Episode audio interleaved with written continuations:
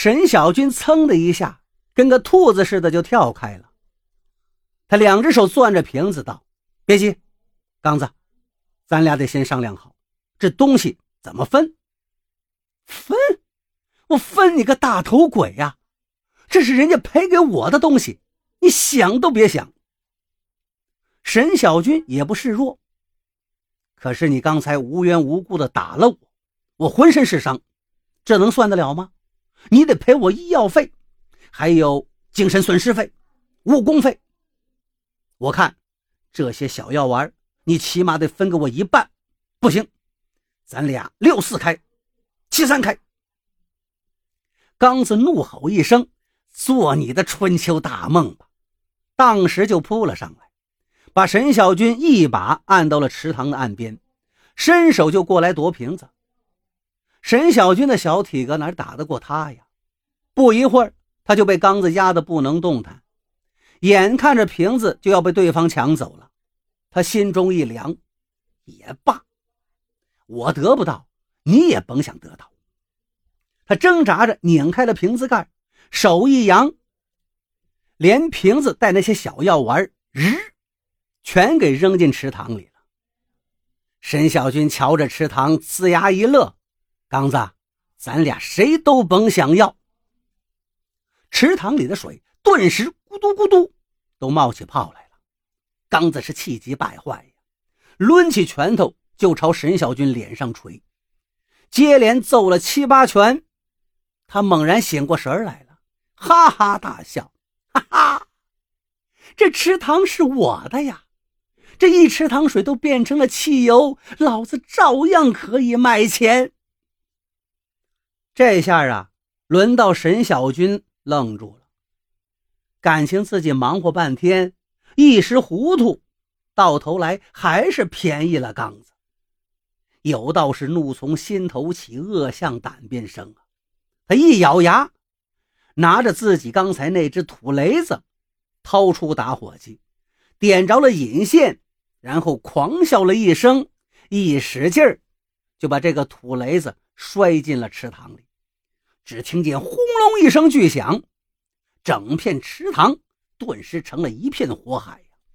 火苗子窜到了半空中，巨大的气浪卷起沈小军跟刚子，把他们掀起多高。不久，警察跟消防队员都赶到了。只见整座池塘已经被烧得滴水不剩，池塘底部铺了好厚一层烧得焦黑的鱼，鱼肉的焦香是四处弥漫。警察在距离池塘十几米远的水田里发现了两个人，沈小军已经死了，刚子也是奄奄一息，只说出了一句话：“药丸扔进水里。”就成汽油了，然后就断了气。没有人相信他的话。稍有科学常识人都知道，水是不可能变成汽油的。再说，哪来这样神奇的药丸啊？这只能是一个人临死时一句胡话而已吧。这个案子就成了一桩悬案，没有人知道沈小军跟刚子到底是怎么死的。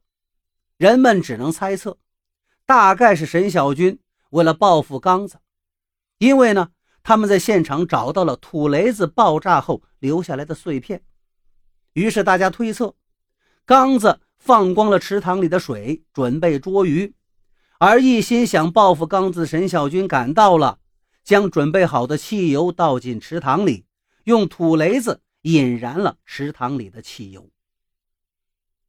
与此同时。在远离太阳系的一个星球上，一名宇航员驾着飞行器刚刚返回，就遭到了拘捕。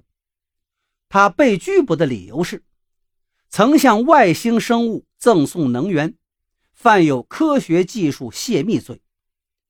但通过一番调查取证之后，这名宇航员又被无罪释放了。调查报告是这么说的：该宇航员。虽然曾向地球人赠送过能源，但是因为贪婪和愚昧，地球人毁掉了这种能源，葬送了发现它的可能性。目前，他们还坚定地认为，水是无法产生新能源的。以他们的认知水平和科技发展速度，要将水转换成新能源，起码还需要一百年的时间。